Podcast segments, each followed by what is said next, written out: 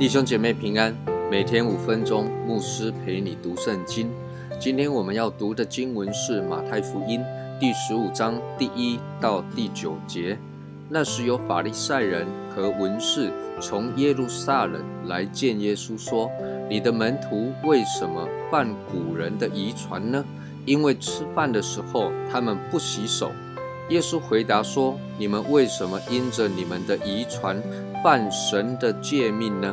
神说：“当孝敬父母。”又说：“咒骂父母的，必致死他。”你们倒说：“无论何人对父母说，我所当奉给你的已经做了贡献，他就可以不孝敬父母。”这就是你们借着遗传废了神的诫命，假冒为善的人啊！以赛亚指着你们的说的预言是不错的。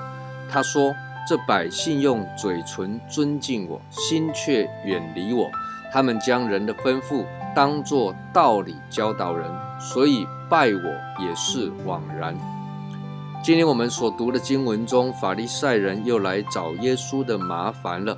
这群法利赛人和文士，他们还特别的从南边的耶路撒冷来到耶稣服侍的北边来找耶稣的麻烦。因为当时耶稣的服饰的名声已经传遍了犹太人，所以这一些人就组成了一个考察团来查访耶稣。那么这一些法利赛人、文士在这里指责耶稣说：“你们的门徒为什么犯古人的遗传呢？”各位，这里讲的不是犯律法，而是古人的遗传。什么是古人的遗传呢？其实很简单的来说，就是这一些法利赛人、文士，他们熟读了摩西的律法之后，他们整理出一些的规矩、一些的条款，然后教导犹太人，只要遵守这一些条例，你们就可以避免触犯律法。所以法利赛人指责耶稣门徒吃饭不洗手。这一条规定的用意是，以免犹太人触犯了一些不洁净的条例。但是耶稣说什么来反驳法利赛人文士呢？耶稣把层级拉高。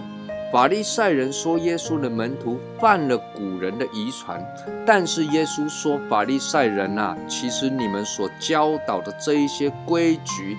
遗传正违背摩西律法的本意，什么意思呢？举个例子，学校有校规，好比摩西的律法；班级有班规，好比古人的遗传。那么你不能说你为了遵守班规而去触犯了学校的校规。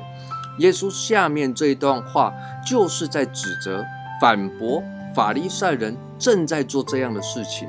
耶稣说：“你们规定了，无论何人对父母说‘我当奉给你的已经做了贡献’，他就可以不孝敬父母。但是神并不是这么说的。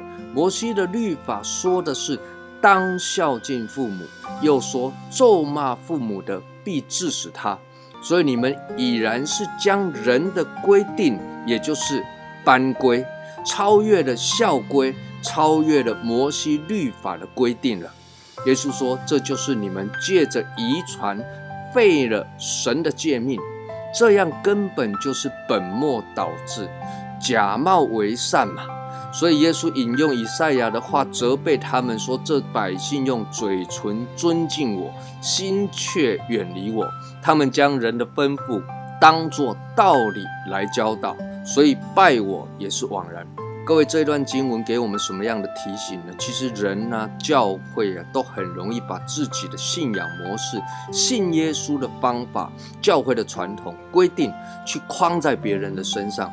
信仰的模式、方法、教会的传统没有错，这是宝贵的经验。但是不要让这些东西超越了圣经，超越了耶稣的教导。愿神帮助我们，赐福于你。